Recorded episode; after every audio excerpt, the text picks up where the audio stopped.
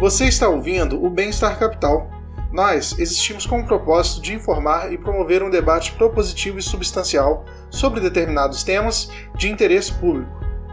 Nós somos financiados principalmente por nossos ouvintes, então acesse nosso Padrim para contribuir com uma mídia independente. Acesse também neoliberais.com e cadastre seu e-mail para receber notícias de nossa rede e também do nosso podcast e canal. E aí, gente, ao vivo. Uh, boa noite, gente. Boa noite você de casa, boa noite pessoal aqui da equipe. A gente está hoje em mais um episódio do Bem-Estar Capital, dessa vez uma live, né?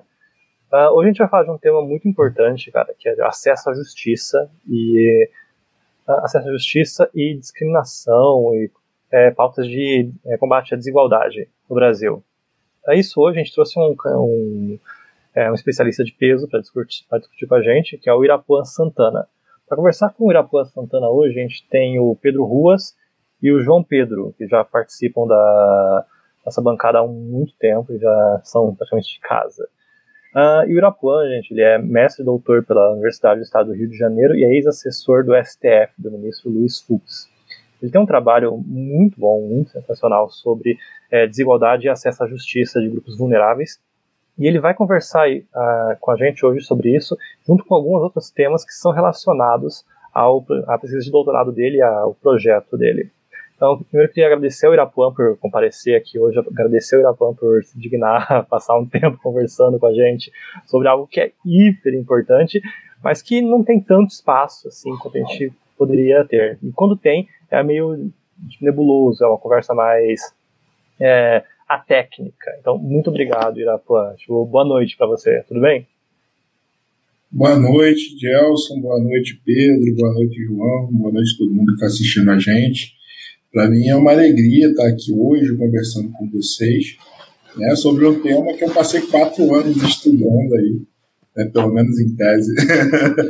é, a gente, eu, eu, eu, falo um pouco sobre acesso à justiça também no mestrado, é, acho que é um tema que passou um pouco pela minha vida aí, né, de tentar explicar para as pessoas de, de forma da forma mais clara possível que elas podem acessar o judiciário e que e, e de que forma esse judiciário ele pode prestar esse serviço, né? Então, para poder conversar hoje com vocês aqui, hoje para mim foi até um, um, um, esforço que a gente fez aí, porque a, essas semanas têm sido extremamente atribuladas, mas eu até falei com você, né, Gelson, que pedi para trocar o, o, horário e tudo, porque então eu queria agradecer também vocês pelo, pela compreensão, que era uma live realmente que eu queria fazer, né, porque eu acho que é bem importante a gente conversar sobre isso. Cara, a gente valoriza muito a sua presença, a gente valoriza muito o seu tempo, mano. Não se preocupa com isso. Então eu queria começar já com uma pergunta, tipo, é, já é, remetendo ao seu doutorado. Você fez uma pesquisa muito boa, eu tive a oportunidade de ler a disponibilização na UERJ, né? Sobre como os grupos vulneráveis percebem o poder judiciário, que é a instituição judiciário republicano. Mas é, eu queria que você explicasse com as suas palavras para o pessoal de casa, ou numa linguagem mais comum, sobre como você resumiria, como você é, descreveria que os grupos vulneráveis, seja de comunidades carentes, seja grupos vulneráveis raciais, eles percebem a jurisdição? Como é que eles percebem o acesso à justiça? Você acha que eles veem o acesso à justiça da mesma forma que uma, é, uma pessoa da elite ou da classe média? É, na verdade, quem tem, tem um, um, trabalho muito interessante sobre isso, que é do professor Paulo César Pinheiro Carneiro, uhum. que ele retrata bem como é que é essa diferença de percepção é, das pessoas pobres para as pessoas ricas. É, na década de 90, implantaram o juizado especial, que para quem não sabe é aquele de pequenas causas, é, na favela da Rocinha, que fica na zona sul do Rio de Janeiro. E aí, para quem não sabe, a zona sul do Rio de Janeiro é a parte rica do Rio, mas também, né, como a gente sabe, tá, também está cheio de favela e tal. E aí implantaram lá na Rocinha, que é a maior favela do Rio, e o, o, o juizado especial para aumentar ali o acesso das pessoas, né, que, que a, a, Rocinha é, um, é gigante, então, para colocar mais perto das pessoas aquilo ali. E aí, o que, que verificaram? Que, na verdade, quem ia para lá era o pessoal do asfalto. E aí, para quem não sabe, né, tem o morro e o asfalto. O morro é onde o pessoal mais pobre fica, e o asfalto é quem tem é, maior é, poder aquisitivo. E ali o pessoal viu que, na verdade, era as pessoas que tinham maior poder aquisitivo que acessavam esse, esse juizado especial. E aí é, os motivos são os mais diversos. Primeiro que era mais vazio, né? E do outro lado, as pessoas mais pobres elas não iam porque elas tinham medo e elas não se sentiam acolhidas dentro daquele espaço. E o que é mais interessante, Gelson, é que a gente tem dentro do juizado especial, né, que é esse de pequenas causas, é uma ideia de que é um lugar mais simples, que é um lugar mais informal e que na verdade não era isso que acontecia na prática. É, existia toda uma formalidade, aquela coisa toda, e as pessoas até tinham medo de ir para lá e saírem presas. Né? Então, assim, é, quando a pessoa ela tem algum problema, ela tenta resolver geralmente com um líder comunitário, né? E se não, dependendo do, do, do valor do, do caso, né, é, ela acaba arcando com prejuízo. E aí a gente entra um pouco na minha pesquisa, que eu acho que foi uma coisa bem interessante e até é, eu acho que foi um, um, um aspecto que a gente meio que sabe, mas nunca se deu conta efetivamente, que as pessoas na prática elas preferem é, sofrer o prejuízo a ter que ir ao judiciário. E isso é, é uma coisa interessante porque muitas vezes é, a gente fala que o brasileiro gosta de litigar, que o brasileiro é, gosta, tudo é briga, tudo é processo, aquela coisa toda, mas na prática não é bem assim. Né? Na pesquisa empírica que eu fiz, é, as pessoas, a maioria das pessoas colocaram que sofreriam até um. que arcariam com prejuízo, no caso, de até um salário mínimo, né, de até mil reais, mais ou menos, mesmo tendo como renda mensal um salário mínimo.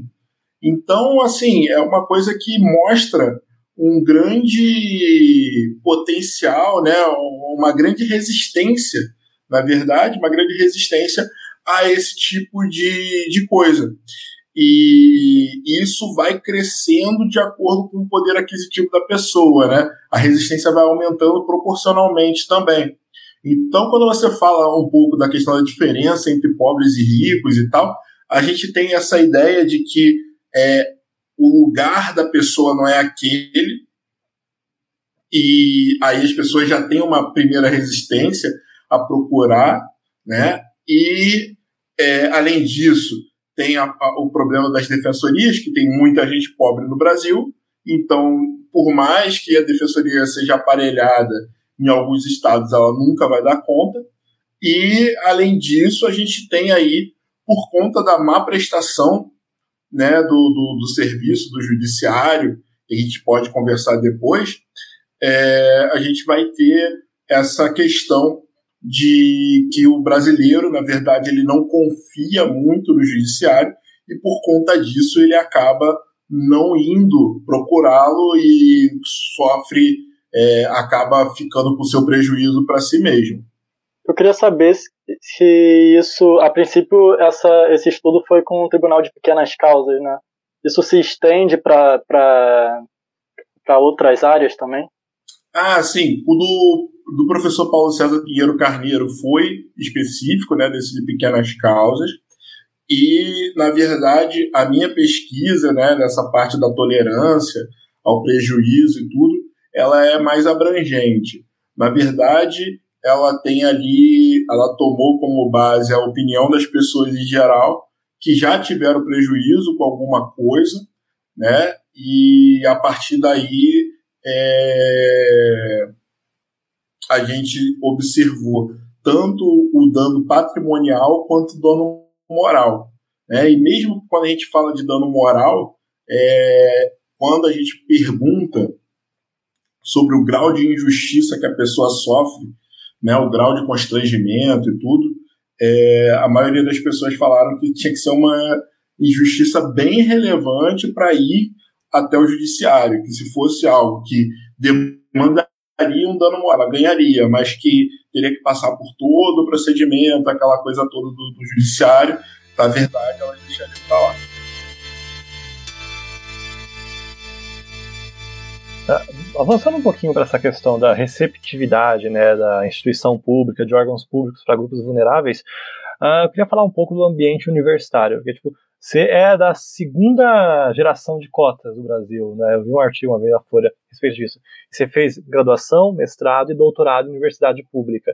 Então eu queria perguntar para você, tipo, já que você passou os últimos 10 anos na universidade pública, é, que mudança tipo, você percebeu desde as primeiras gerações de cotas até as últimas? Tipo, se tornou mais receptivo ou não? Cara, mudou muita coisa. O ambiente acadêmico mudou muito, é... mas dentro do corpo discente. Uhum. É isso, discente. Eu sempre falo e depois eu paro para pensar um pouco. É, os estudantes, né? Os estudantes, eles mudaram bastante. Na minha, na, na minha turma, já estava ali em torno de 20%, 30% de, de alunos é, negros. E depois, hoje em dia, a gente já vê bem, bem mais gente negra dentro da universidade. É uma coisa que era muito comum é, é, antigamente, quando eu comecei a estagiar, era as pessoas me confundirem com é, pastor evangélico, porque eu andava com um fichário pretinho na, na, na, no braço que vinha com as fichas dos processos. E aí as pessoas achavam que era Bíblia, alguma coisa assim, ou então que eu era segurança do tribunal. Então, assim, porque não tinha realmente, não tinha muito preto andando nos tribunais e tal. Hoje em dia a gente já vê mais advogados negros, enfim, e consegue ter essa noção. É, eu fiz uma pesquisa e sobre, por exemplo, na, pós, na, na a inserção dos negros na pós-graduação e teve um crescimento bem interessante também com relação a isso. É, embora na minha vivência mesmo, eu sempre, eu sempre fui o único, né? Na minha turma do mestrado eu fui o único negro e na turma do doutorado também.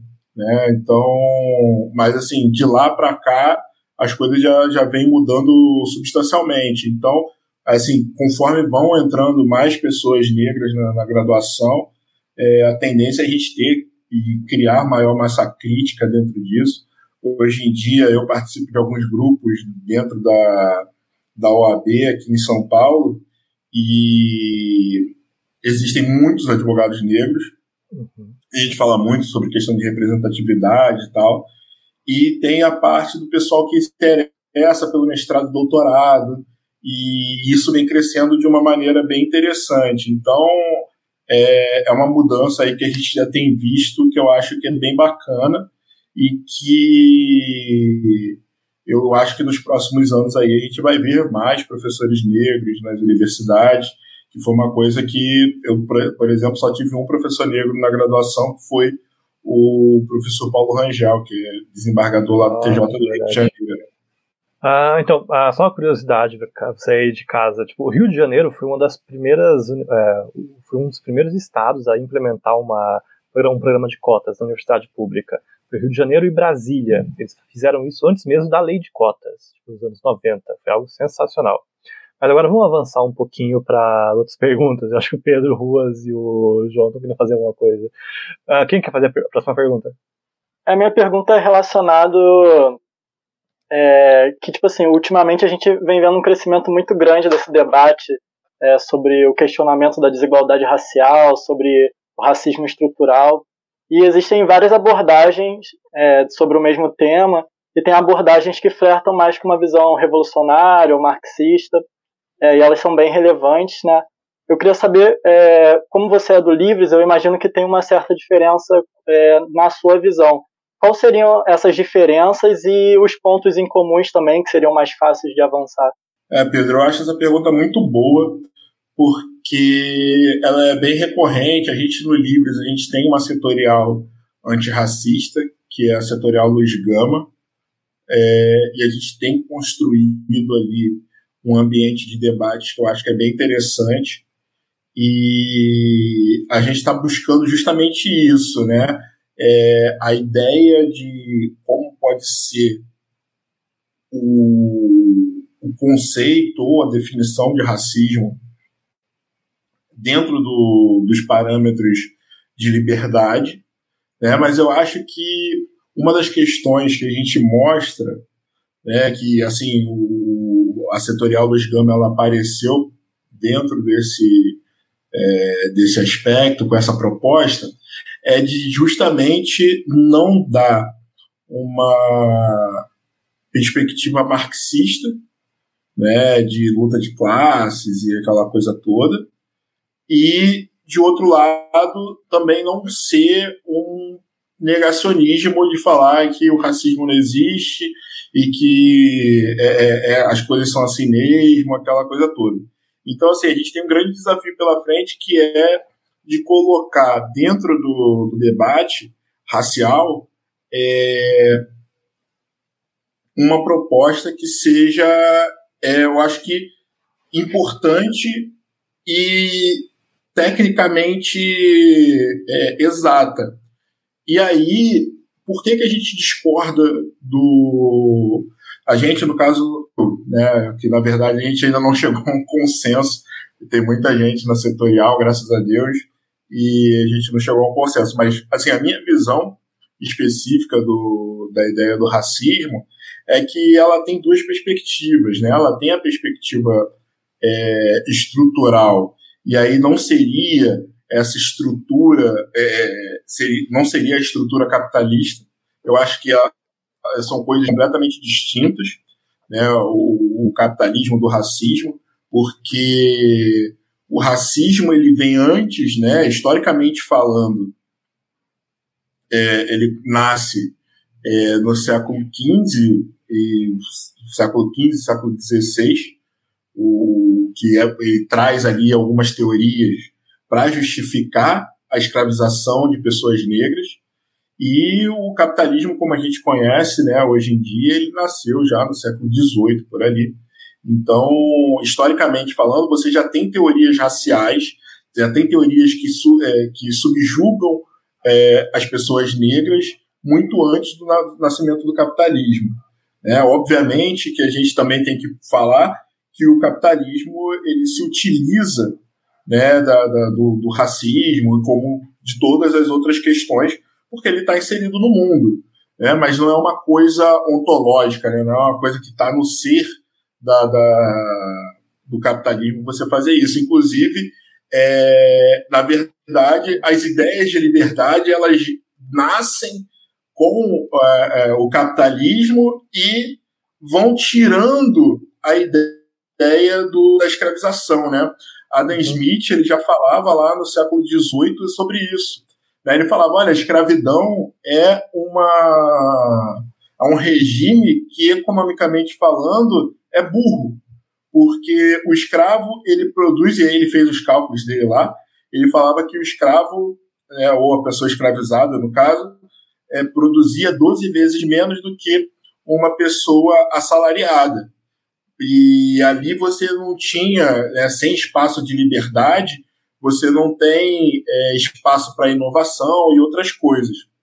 E aí, até um futuro texto que eu vou, que eu vou escrever, eu vou estudar um pouco mais sobre isso, é exatamente essa ideia que eu estou aqui tratando com vocês, de trazer, de mostrar como que o, o, o liberalismo ele acaba alavancando essa ideia de que todos os homens são iguais, que a liberdade ela é um princípio extremamente importante e básico né, para todas as pessoas e que isso compõe o, o, bem geral, né? Mas falando novamente ali do, do da ideia de racismo hoje em dia, é, eu acho que ele é estrutural no sentido de que é, ele está inserido em várias esferas da nossa sociedade, né? E até com viés inconsciente. Então, eu costumo dizer que ele tem ali um, uma naturalização, né? um racismo naturalizado que a gente tem. É, mas, de outro lado, a gente também tem o racismo num ponto de vista individual. E aí que a gente acaba é, se separando da, do que é a esquerda ou do que a maioria das pessoas que falam sobre o racismo estrutural é, pregam. Porque não basta você estar inserido dentro de um ambiente racista. Você tem que chegar e tem que propagar esse racismo individualmente, né? Então, isso até a psicologia fala. Então, você tem que entender e tem que reconhecer essa questão também. E quando você fala que o racismo ele é estrutural, é, você tira a responsabilização individual da pessoa. E isso é muito complicado, né? porque é, quando você coloca que o racismo é estrutural e ele é dentro de uma medida coletiva de subjugação, você acaba colocando também o negro num, numa espécie de pedestal. E isso é esquisito, mas eu vou explicar. Por quê? Porque, tecnicamente, você está falando que negro é que a pessoa negra não poderia ser racista. E isso é completamente inverdade, tanto tecnicamente dentro do direito penal, quanto faticamente. Né? Você pode ser negro e praticar um ato de racismo contra o outro negro ou contra pessoas de outras etnias. Né? Você falar que, ah, porque não teve escravidão, não sei o quê, isso eu acho que é muito complicado e, e, e é como se fosse um salvo-conduto para as pessoas. Né? E eu acho que não é por aí. É, eu acho que tem várias coisas para gente que a gente poderia abordar dentro disso, mas é, eu acho que a gente tem que entender que tem essa medida individual, a medida meta individual, que seria essa naturalizada né, dentro dos ambientes, e que a gente teria que estudar e refletir melhor a respeito disso. Né? Então, o, teria essa parte do negacionismo, que é muito parte da direita, né? O, o, Bolsonaro fala isso, o Mourão fala isso, que não existe racismo no Brasil, aquela coisa toda. A parte da esquerda que fala que ele é estrutural, que ele é coletivo e tudo mais. E eu acho que a gente tem que entender essas duas dimensões. Agora, como definir especificamente, aí a gente pode falar: olha, eu entendo que é você desclassificar a condição de pessoa, é, a condição de humano daquela, daquela pessoa em específico. E, e isso está dentro do direito penal também. Né? Isso está lá na, no, na Lei 7.716, uhum. de 89, que é fazer essa desclassificação. E a partir daí você vê a intenção da pessoa. Vai dizer que um negro não pode ser é, preconceituoso com um judeu. Né?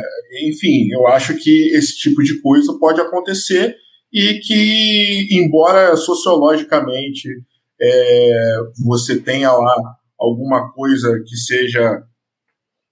Ah, historicamente o povo, o povo negro não tinha os meios de produção, sabe? Esse tipo de coisa eu acho que, esse tipo de discussão eu acho que é muito ultrapassada e que não se encaixa mais para os dias atuais. É na crônica. Ah, o João ele tem uma pergunta a respeito da conversa que a gente teve com o Fábio Osterman no Rio Grande do Sul. Acho que umas duas semanas atrás que a gente publicou essa entrevista dele. João? Bom, boa noite, pessoal. Boa noite. Boa noite, Pedro. Boa noite, Gelson. Uh, mais ou menos umas duas semanas atrás, a gente publicou a entrevista com o Fábio Osman e um dos temas que surgiram foi a questão da posição do Partido Novo e a posição pessoal dele em relação a cotas raciais e a racismo no Brasil. E aqui eu vou falar uh, o que ele disse durante a entrevista em relação a esse posicionamento. O Novo é um partido que não acredita na visão coletivista de, das políticas identitárias, nessa ideia de que tem de votar na pessoa porque ela é negra, parda, LGBT. tem que votar nas pessoas pelos seus valores, pelos seus valores. Acho importante que a gente tenha esse debate, mas o novo a gente não vai se render, se render a essa retórica coletivista. O fato de boa parte das famílias de baixa renda serem lideradas por mães solteiras não é fruto do racismo.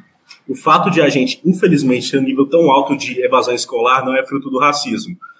É muito difícil sustentar essa afirmação de que isso decorre do racismo.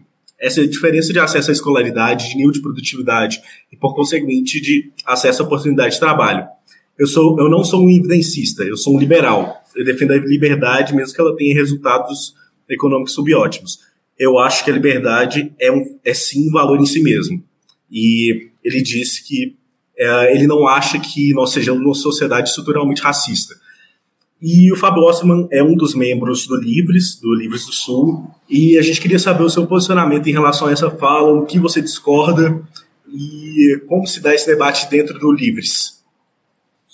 Então, é, o debate dentro do Livres, ele está em construção ainda, né, como eu falei antes, é, a gente está elaborando uma nota técnica para falar primeiro é, sobre o conceito de racismo e como a gente pode entender essa questão, para a partir de então a gente ter uma, uma agenda e saber onde que a gente pode avançar ou não. É, agora, eu discordo do Esteban. É, assim, normalmente eu concordo com ele, mas especificamente sobre a questão racial a gente, a gente discorda um pouco, porque se você pegar historicamente, né, não, pode, não precisa nem historicamente, mas se você pegar é, especificamente o que um retrato das coisas agora, é, vai mostrar que se, é, é, muita coincidência para uma pessoa né, enxergar que sempre a mãe solteira, que é arrimo de família, é negro, que sempre os analfabetos, a maioria são negros, que a mulher preta é, cresce exponencialmente o, o, o nível de violência doméstica que ela, a mulher preta ganha, se eu não me engano, é metade do que o homem que o homem branco ganha, enfim. Você pega esse quadro, você pega uma foto, é extremamente é muita coincidência para dizer que não tem nada a ver com racismo, né? A, cor preta ela está sempre é, presente em todos esses indicativos, né? Esses indicadores sociais. E isso não é uma coincidência, isso foi uma construção né? Você tem ali, é, primeiro, a, a parte, os lugares onde houve maior é, regime de escravidão, eles são efetivamente mais pobres. Isso saiu uma, uma, uma, um estudo recente sobre isso, mostrando como que é, a escravização ela diminuiu o desenvolvimento industrial no Brasil. Então, esse é o primeiro ponto. Um, um, outro fato histórico é que, após a abolição da escravatura, é, os negros eles ficaram simplesmente, eles foram jogados, pro, entre aspas, né, para a sociedade do jeito que, que, que estavam. E sem, nenhum, sem nenhuma ajuda do governo, e, em contrapartida, o governo, no, no decreto de 1890, ele elaborou, ele editou um decreto de incentivo de imigrantes para vir para o Brasil. E aí, olha só que, que, coisa interessante.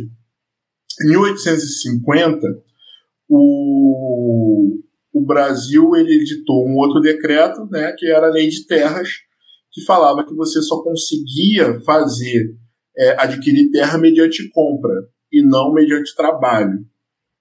E o que, que acontecia? Se você era negro e conseguia alforria, você tinha que juntar mais dinheiro para conseguir terra. Né? Então já, é um, um, já era um problema. Um outro problema é que negros não poderiam ter é, acesso à escola, seja por é, seja por conta de serem africanos, seja por conta de serem brasileiros que tinham uma série de, de impeditivos. E aí vocês podem falar assim, ah, era pô, mas na época a, a assiduidade escolar, a ida à escola era muito pequena. Eu, é, mas eu acho que existe uma, uma dimensão no problema quando existe um impedimento estatal e existe simplesmente a oferta. Né? Então você tinha um impedimento estatal para negros ascenderem é, socialmente mediante estudo. Você tinha uma negação ao seu direito de propriedade. Né? É, então você tem aí, historicamente, o seu direito de liberdade negado o direito de propriedade negado. E aí, quando você tem o decreto de 1890 de chamamento dos imigrantes para o Brasil, olha que interessante, o Brasil ele dava a, a passagem para a família do, do imigrante e dava terra para o imigrante trabalhar nela ele dava um título provisório de propriedade, e aí, mediante o trabalho do, do imigrante, ele ia e conseguia depois o título definitivo. Então você dava liberdade e dava propriedade. Então é óbvio que você tinha ali um, meios de fazer uma, uma ascensão social de um lado e tinha um, de um outro lado você tinha um impedimento específico. Né? E como é, é, a gente está falando de ser um projeto, né?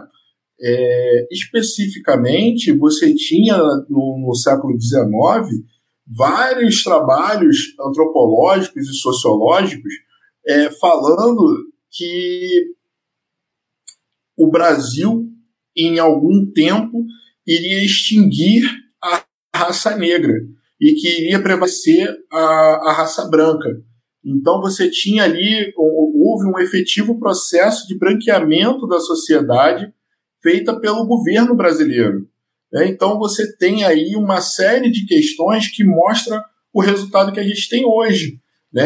É, tem outros, por exemplo, é, para quem leu o Curtiço, né? lá no começo da, do, do, do, século XX, é, as pessoas, o governo derrubava os cortiços do centro das cidades e as pessoas eram jogadas para a periferia, para os morros, né, e da onde surgiram as favelas, aquela coisa toda. Né, era realmente uma limpeza social. Você tinha um, um projeto específico de criminalização da cultura negra, né, a, cultura da capoeira, a cultura do candomblé e da umbanda, é, a vadiagem era crime você não tem emprego. então, assim, é, são, são coisas que acabam por é, gerar esse tipo de coisa, porque você tem aí o, o pai, o homem, ele vai e é preso. Então você tem lá a mulher de família, com uma família que acaba sendo desestruturada e que a mulher tem que trabalhar o dia inteiro para poder é, cuidar, para poder dar de comer para os filhos, mas quem cuidava, na verdade, era o irmão mais velho. Né? Então, que tipo de estrutura familiar é essa? Né? Então, assim, é, você não tem outra, outro resultado na, na dimensão coletiva é, que não esse. Então, eu acho complicado você ter, é, pegar esse quadro de hoje em dia, né, que tem a, a cor negra como semelhante em todos esses baixos indicadores sociais, e descartar também a parte histórica que você tinha um projeto efetivo que era, era oficial, né? não era uma coisa que estava nas entrelinhas, é, era uma coisa oficial. Então, é, eu acho complicado isso. Né? Uma coisa que, que, o, que o Osterman fala é que essa questão do racismo acaba dividindo muito se a gente falar sobre isso e tal, que era uma das coisas das cotas, que já surgiu, tinha surgido uma uma polêmica com relação às cotas e tudo com relação a isso. E, na verdade, a sociedade já é dividida desde sempre.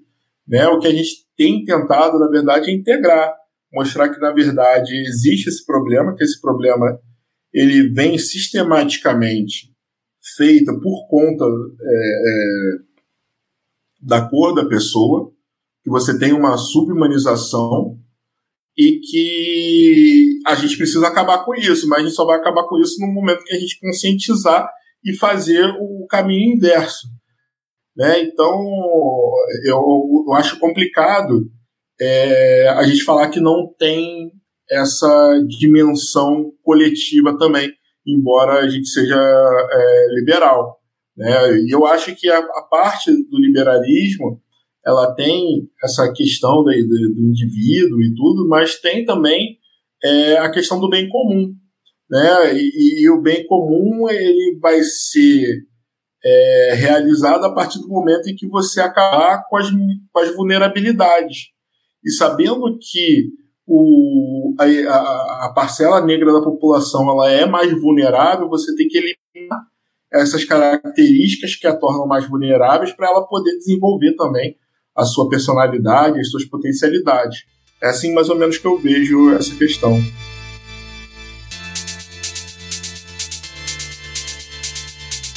Não, eu acho que uma coisa que pode ter um pouco a ver com esse tema é sobre a representação de negros no, dentro do Novo, que foi muito criticado há pouco tempo atrás. A gente viu que eu acho que o Novo era o que tinha a menor diversidade entre todos os partidos.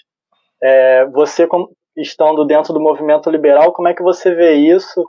E se você tem assim alguma proposta do que um Novo poderia fazer para melhorar isso? Alguma coisa em relação a, a essa ideia? Olha, é, o, o novo ele tem um, problema que eu acho que é ele tem flertado muito, tem uma ala muito bolsonarista dentro dele, que é muito forte.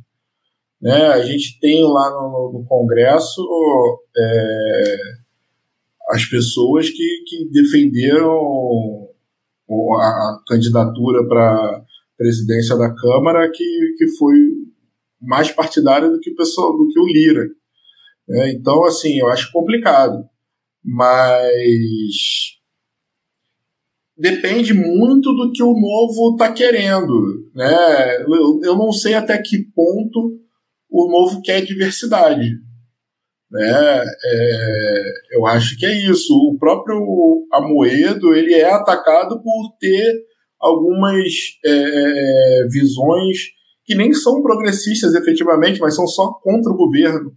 É, então, quando você tem esse tipo de, de, de, posicionamento, de debate, de embate dentro do, do, do, partido, eu acho que primeiro ele tem que ver é, onde que ele quer ficar, ou qual é, é efetivamente o posicionamento do partido, porque se é um partido que, que vai ser é, especificamente bolsonarista, enfim, está no direito deles de colocar lá é, liberal na economia, conservador nos costumes, enfim. Beleza, mas não vai chamar grande parte da comunidade negra. E a gente tem que ver também que assim, a comunidade negra ela também não é muito simples, ela é bem complicada, porque você vê muita gente de esquerda, né, e, e que não vai nunca também com o novo.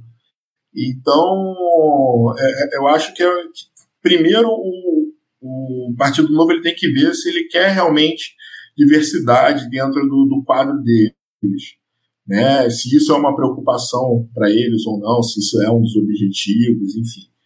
E aí, depois de eles querendo fazer esse tipo de coisa, eu acho que eles até ganharam um, um, um viés, pelo menos no, no Twitter, eles começaram a falar do Luiz Gama, falaram de um ano para o outro, no ano retrasado, se eu não me engano, eles não falaram do 13 de maio. E aí no ano passado eles falaram, né, falando do, do 13 de maio ou do 20 de novembro, uma, um dos dois, assim. E aí a gente já vê um, um, uma diferença de você ter que convocar, ter que se comunicar com a comunidade negra. É... Porque no final das contas, você tem ali, hoje a gente é mais ou menos 105 milhões, 110 milhões de pessoas no Brasil, de pessoas negras. É, é gente pra caramba. Ou será que o Novo não, não se interessaria por esses votos? É, mais é, Mas, é, você vai. Até que ponto você vai abrir mão disso? Pelo, enfim, é uma coisa que não cabe muito a mim falar, mas embora eu já esteja falando pra caramba, mas é, eles têm que ver o que, que eles querem primeiro. Mas eu não vejo essa preocupação deles com, com, com diversidade. Né? Eu vejo muito a questão deles com empreendedorismo, que pegaria também o, a questão racial, eles poderiam fazer isso, porque a grande maioria das pessoas empreendedoras são negras com, com menos de dois salários mínimos. Né? Então, se pegasse um viés racial aí, né, seria interessante para fazer um, fazer um chamamento dessas pessoas para o partido. Né? Um viés interessante por aí, por exemplo. Ah, excelente. Não, só para esclarecer, gente, a gente não é afiliado ao Partido Novo, a gente não é exatamente associado ao Partido Novo, a gente não está em defesa do Partido Novo. A gente é suprapartidário, tá? A gente só toca porque o Novo realmente é um partido expressivo nessa questão de campanha e de identidade política. Assim como o PSDB tem sua identidade, o PT tem sua identidade, o PSOL tem sua identidade. Mas falando isso, tem uma pergunta a respeito dessa agenda supra, suprapartidária de representatividade civil e de grupos vulneráveis.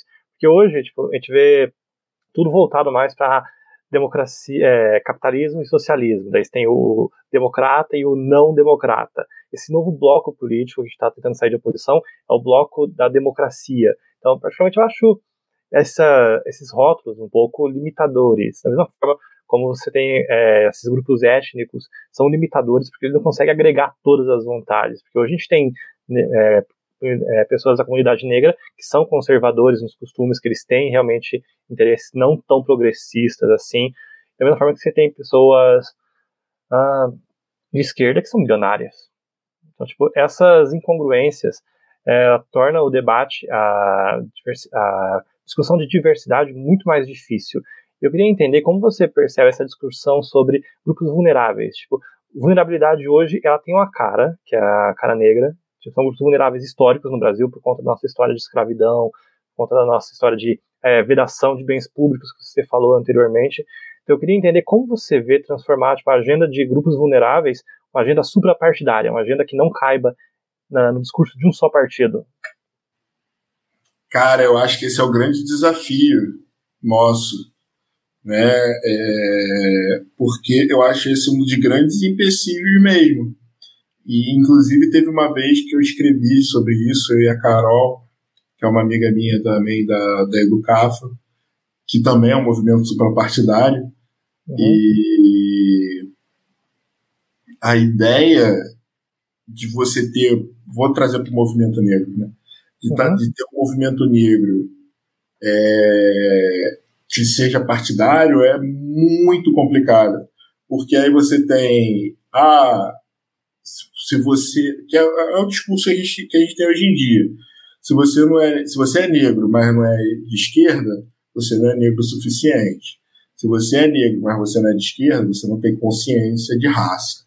Né? Se você é negro e não é Lula livre, cara, não, isso aqui não é para você. Então é, é, é, muito ruim isso, porque você acaba desagregando. Eu acho que é justamente isso. É, eu acho que a pauta da liberdade, a pauta da, da, da igualdade racial, ela tem que ser suprapartidária. Exatamente porque é, ex, existe muito mais coisa. Existe, entre aspas, um inimigo comum, que é o racismo, uhum. que une todo mundo, ou que deveria unir todo mundo, e as pessoas preferem seguir as suas lutas é, segmentadas. E eu acho que isso acaba é, tirando muito a força das pessoas e acaba também trazendo um pouco desse é, dessa antipatia das pessoas pela forma como elas se portam, né? Então é, eu, eu, escrevi uma vez para Folha, se eu não me engano, exatamente isso. Eu acho que o antirracismo é uma luta de todos. É, tem que ser suprapartidária, ela tem que pegar todo mundo, não importa se você é de esquerda, de direita, de centro, enfim, você tem que ser, é, se você é negro, você não precisa militar, mas poxa, você sofre racismo. Então, em alguma medida, você vai ser é, é, é, simpático com aquela causa. Agora, se você só vê a pessoa que é Lula livre, que é a pessoa que fala que é comunista, ou então fala que é Bolsonaro, enfim. E, e, e colocando nesses termos, né, colocando em caixinhas, como você falou, é, segmentando, você acaba não pegando as pessoas comuns. Né? Porque no final das contas, eu acho que a, a, a, as pessoas elas não são bolsominions ou Lula livre ou pessoalistas, elas só querem o melhor para a vida delas e para a sociedade que vai refletir na vida delas. E essa pessoa é ela que está aberta a ouvir ideias. Se você já chega classificando, né, etiquetando a pessoa que ela não escuta uma coisa específica X, Y ou Z, você cai fora. Né? Então, é, é, tá aí até uma das coisas que me faz gostar bastante da Educafro, que o, o, o Frei Davi, que é o diretor executivo, quando ele me conheceu, eu já tinha. Eu estava saindo um pouco da ideia de, de, de ser de esquerda e vindo já para o centro né, do espectro político. Estava né, lendo mais as coisas do mercado popular, estava vendo, vendo as coisas de Spotniks e tal. E a partir dali eu conversava com, com o Frei Davi, ele perguntava o que, que eu achava das coisas, eu falava, e ele seguia. E o Frei Davi é abertamente de esquerda, mas ele é um cara super tolerante. Né? Então, assim, foi uma coisa que me fez manter o meu trabalho voluntário lá na Educaf. E que acabou trazendo bons frutos para a comunidade negra em geral. Né? Então, eu acho que você poder agregar, saber agregar, é muito importante para conseguir é, as conquistas. Né? Eu acho que, que essa unir forças é importante. Agora, como fazer isso? Hum, não sei, porque a gente tem aí é, é, essas pautas muito capturadas por parte da, da, da, do espectro político, e eu acho que não é bem uma disputa, mas pelo menos a gente chegar e falar: olha, a gente também está aqui, a gente tem uma alternativa para esse discurso, a gente está aqui para poder batalhar pra, por todo mundo, com todo mundo. Quem quiser dialogar, está, estamos aí. Eu acho que é essa a ideia também da setorial Luiz Gama e também da, da Educafro. É, isso acho que tem um pouco a ver com, com uma entrevista que você deu para o Livres, que você eu vi você comentando sobre o movimento negro no Brasil não ter tanto protagonismo quanto, sei lá, nos Estados Unidos, né, que Aqui, por exemplo, acho que a luta de cotas que você falava lá foi associada ao PT mais do que ao próprio movimento negro, né? E isso tem a ver com uma pergunta que eu tinha pensado em fazer, é sobre essa diferença daqui para os Estados Unidos e o protagonismo, né? Que lá a gente tem lideranças que são conhecidas mundialmente, tipo o Malcolm X, o Martin Luther King, a Angela Davis, a Rosa Parks, e aqui no Brasil, eu praticamente nunca estudei quase nada no, na, no colégio e fora eu vi poucas coisas também. É, você acha que essa é uma das grandes diferenças que também prejudicam o movimento negro aqui no Brasil? Cara, eu acho que assim, é, aí a gente tem que ir para a história, né? É, eu acho que você poder falar para outra pessoa que você não gosta dela porque ela é negra eu acho que isso fez uma diferença absurda dentro do, do, da forma como se estrutura a sociedade brasileira e a sociedade americana. É, nos Estados Unidos você não precisa dar tapinha nas costas dos outros e falar que está tudo ok. É, você pode falar, não, não, não vou me relacionar com você porque você é negro. Você tinha a, as leis segregacionistas, né?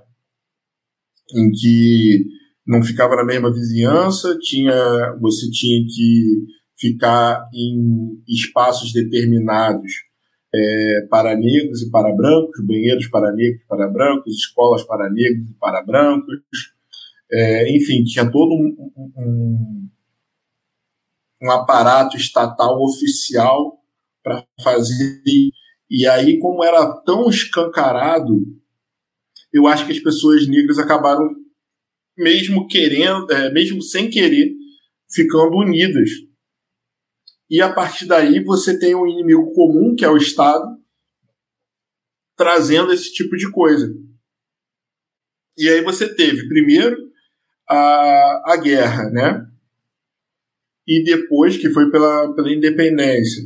E depois você teve os movimentos direitos civis da década de 60 então, é, eu acho que assim você te, teve lá um, um movimento de crescimento dessa identidade racial muito forte por conta é, é, dessa questão que a gente está falando aqui, que é a, o racismo oficial, né? esse racismo estatal que ficava segregando e tudo.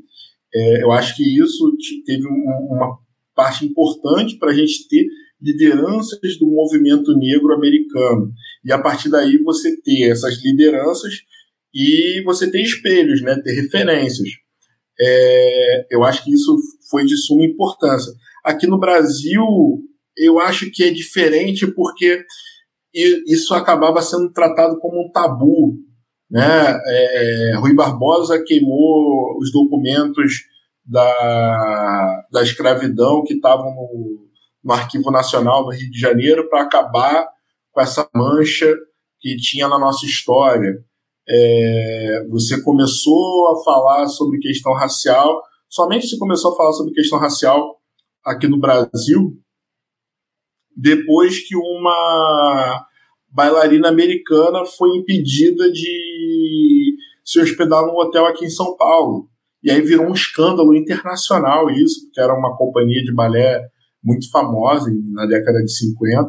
E aí eles rapidinho criaram a Lei Afonso Arinos, que não era crime, era uma infração penal né, de menor potencial, igual o jogo do bicho, né? E, enfim, era, é, era, foi quando se falou sobre isso. Então, é, eu acho que aqui no Brasil a gente tem coisas que, às vezes, até hoje as pessoas falam, ah, nos Estados Unidos é muito pior do que no Brasil. Cara, aqui no Brasil, a polícia do, do Rio de Janeiro, em 2019, matou mais do que em 10 anos a polícia americana matou é, de negros, sabe? É um negócio assim absurdo. E aí você fala que não tem um, um, racismo oficial, é uma coisa muito complicada. Né? É, é, aqui no Brasil a gente tem uma coisa que não precisou o Estado falar, olha, vamos segregar, vamos é, criar políticas específicas segregacionistas. Porque hoje em dia, eu, eu, eu tive como exemplo uma vez que eu estava em Brasília, e aí um amigo meu queria ir no cinema, e um amigo meu falou assim: ah, vai no shopping Iguatemi, que lá é, lá é bacana. Nossa, eu cheguei lá me senti mal, porque não tinha um negro nem, nem é, é, trabalhando lá. E era assim, era coisa tão, tão chique. Eu ficava assim, cara, um negócio assim não é, não é meu lugar, assim, é uma coisa muito estranha e tal. E isso acontece efetivamente. Tem lugares que são tão é, é, é elitizados, é, são construídos de uma maneira tão elitizada que o negro sequer entra. Então você tem já esses nichos aí que já são preparados assim, né? Então, mas aí você torna o combate mais difícil. Por quê? Porque ele não é oficial, ele não é escancarado. Embora ele seja naturalmente, ele seja palpável, ele tem um discurso oficial de, de imparcialidade. E aí você não tem como, não tem como combater isso, né? Então, ah, aqui as portas estão abertas. Qualquer um pode entrar. Mas você não está sendo acolhido ali. A mesma coisa aconteceu agora com a, a vereadora aqui de São Paulo, a Cris Monteiro. Ela abriu uma, um processo seletivo específico para pessoas negras e aí ela foi muito criticada por conta disso e tal. E eu até comentei, eu falei, olha, não basta você simplesmente abrir as portas para o negócio. Para a pessoa saber que, que ela vai ser, que ela tem a possibilidade de ser aceita, ela, você precisa dar uma sinalização a mais. Então isso foi muito importante. Né? Eu acho que às vezes a pessoa simplesmente abre as portas, que aí é o que o pessoal chama de. É, como é que eles chamam? Nos Estados Unidos é blindness alguma coisa assim. É, que eu, eu, sou cego para a questão racial. Blindness e, resumido. Isso. E aí. E aí. Eles têm essa, essa política. Isso não, é, isso não resolve o problema de, de fato. Então, é, o problema continua, o problema persiste e fica, e fica nesse, nesse negócio, né? Então, eu acho que é, que é complicado, mas eu acho que, que aqui no Brasil, conforme a gente vai falando hoje em dia, isso vem criando uma, uma onda que eu acho que é, que é bem bacana.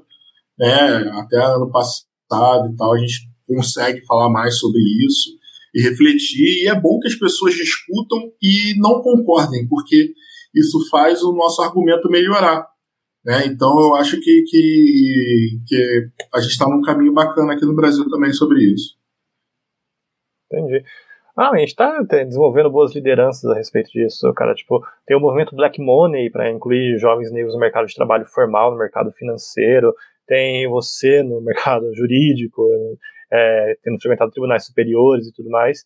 Ah, e tem o Silvio de Almeida também, que ele tem uma, uma história de vida sensacional e um nível de educação também sensacional. Ah, na verdade, vocês dois, é uma pergunta que eu tenho até. Vocês dois convergem em muitas posições a respeito de vulnerabilidade, a respeito de acesso a bens públicos, a respeito de acesso a instituições, a serviços públicos, mas uh, vocês divergem categoricamente, é, explicitamente na questão econômica. Tanto é por conta da, das posições e das definições do Silvio de Almeida a respeito do teto de gastos, que ele defende a abolição completa e etc. Você é procurador municipal. O teto de gastos municipal é algo extremamente tipo, vinculado ao seu trabalho. Você defende um teto de gasto municipal na maioria das vezes. Então eu queria entender como é que você percebe essa distinção é, entre a posição do Silvio de Almeida a respeito de teto de gastos e responsabilidade fiscal e todo o fato de você concordar com todo o resto que ele fala, ou se você concorda mesmo com todo o resto que ele fala a respeito de vulnerabilidade de grupos sociais. É, o, o Silvio é, é o cara que eu gosto muito, a gente, a gente é amigo, inclusive. É, eu já ele teve no lançamento um, do meu primeiro livro, enfim. É, mas a gente discorda. É, eu acho assim que a gente tem um, uma convergência com relação à finalidade. Né? Agora, os métodos são diferentes. Então, quando ele acha que, por exemplo, o teto de gastos é racista, é... Eu vejo de uma forma diferente, porque, na verdade, quando você vai falar, é... se você não tiver teto de gasto, você vai ter um, uma inflação mais alta, você vai ter uma perda de, de poder aquisitivo enorme, justamente da, da, fração da população mais vulnerável. Né? Então, é... e aí você coloca os negros logo de frente.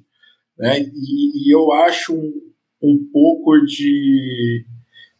Na verdade, eu tento ter cuidado com a forma de ver as políticas de austeridade ou a forma de se colocar essa questão racial em tudo. Eu acho que precisa ter um recorte, quer dizer, uma preocupação, né?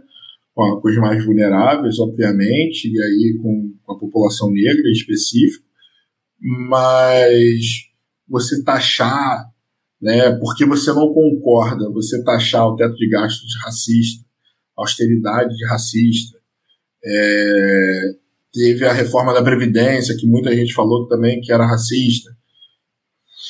Eu acho que tanto você falar para tudo, eu acho que acaba perdendo um pouco de valor. E aí, se você acha que tudo é racista, então nada é racista, né? Eu acho que é, é mais ou menos por aí. A gente tem que ter cuidado também com o uso das expressões. E colocar é igual aquele negócio né, que o pessoal brinca do meme, né? Que tudo que eu não concordo é Hitler. Né? Então, é, não, acho que não pode ser por aí. É, mas eu acho que a gente tem essa, essa ideia da finalidade, né, de uma construção de uma sociedade mais justa e tudo, mas ele tem um, viés mais marxista e eu tenho um viés mais liberal, então eventualmente é, as justificativas os caminhos para conseguir isso eles vão ser mais diferentes, sim.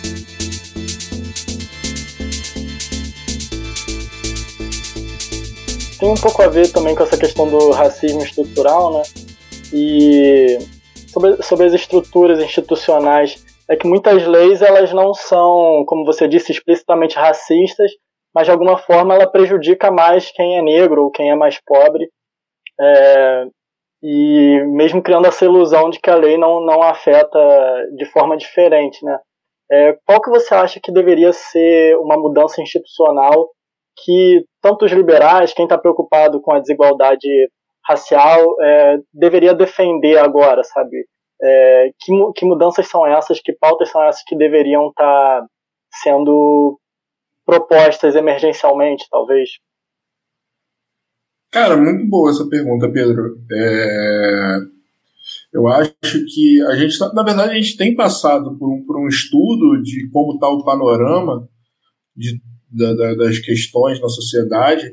Né? O Rodrigo Maia, um dos últimos atos dele no ano passado, foi de é, nomear uma comissão de juristas negros para poder fazer esse estudo de como estão as leis no Brasil e tudo mais. Né? É, teve recentemente, foi ontem, se eu não me engano, que foi aprovado na unanimidade no, no, Senado a Convenção né, Interamericana contra a Discriminação Racial, que eu acho que foi um, um, um passo muito importante para o Brasil. Eu acho que assim, é uma coisa até que eu digo em, nos cursos. Eu acho que a gente já tem bastante lei a favor do negro. Não sei se a gente precisa necessariamente de uma nova lei ou de uma reforma nas leis, mas eu acho que precisa de uma reforma na estrutura como são compostas as instituições. É, e aí a gente tem que verificar quais são os incentivos para isso. Né? E aí não é tão a minha área. Mas, por exemplo, a gente tem o Estatuto da Igualdade Racial, né, que é uma lei que prevê basicamente tudo, assim, tem muita coisa interessante nessa lei. E ela pode ser tomada como base para poder se interpretar é, as questões raciais. Né? Uma coisa até que eu sempre bato, né? Nas ações junto do CAFO, no judiciário, é uma coisa que a gente tem que fazer, um método de interpretação da lei tem que ser diferente, né? porque uma das coisas que as pessoas falam é que, por exemplo, o Estatuto da Igualdade Racial ele não é obrigatório, ele não é, você não precisa, você não é obrigado a colocar aquilo que está ali, e aí na verdade ele é só um desejo é, da sociedade, aquela coisa toda. Por que, que a gente não vê, então, ele como obrigatório? Não precisa mudar a lei, não precisa alterar. É implementar aquilo que já está escrito. Porque se a gente for pegar as leis que versam sobre questão racial, é, que é a Lei 7.716, o artigo 140, parágrafo 3 do Código Penal, o Estatuto da Igualdade Racial, as leis de cotas no serviço público e nas universidades, se você pegar esse bolo todo aqui e chegar e construir um sistema racial, né, um sistema de leis raciais, é, você vai ter um, um, um, como é que eu posso dizer? Você vai ter uma forma de entender as questões de direito antidiscriminatório no Brasil. Por que você não implementa isso? E aí eu vou te dar um outro exemplo. É, já existia a lei de cotas nas universidades no, no Brasil, né? Em 2014. E aí, em 2016, eu acho, saiu a lei de cotas no serviço público. Desculpa, a lei de cotas. É, não, é isso mesmo. E aí, é, quando saiu a lei de cotas no serviço público, o STF já tinha falado que as cotas no Brasil eram constitucionais, né, por conta do princípio da igualdade, aquela coisa toda e tal. Aí saiu a lei do, das cotas no serviço público. O próprio judiciário não aplicava. Se um, um concursando, né, se um candidato branco entrasse por cota, né, ele não entrasse, na verdade, porque é, estaria fora do, das vagas, mas teria lá a vaguinha de cota, ele falava: não, olha só, essas cotas aqui são inconstitucionais e, e eu tenho direito de entrar. Aí o que, que o judiciário fazia? É verdade, essas cotas aqui são inconstitucionais. E aí dava vaga para o candidato branco. Mas o STF já tinha dito que as cotas eram constitucionais. Ah, não, mas eram constitucionais as cotas nas universidades, no concurso público não. Aqui que teve o um movimento dele que fazer? Entrar com outra ação no Supremo para colocar que as cotas eram constitucionais também no concurso público. E aí, é, isso foi demonstrado porque isso pipocou pelo Brasil inteiro. Né? Então, assim, na verdade, não precisa de mais leis para a gente conseguir igualdade, oportunidades, essas coisas.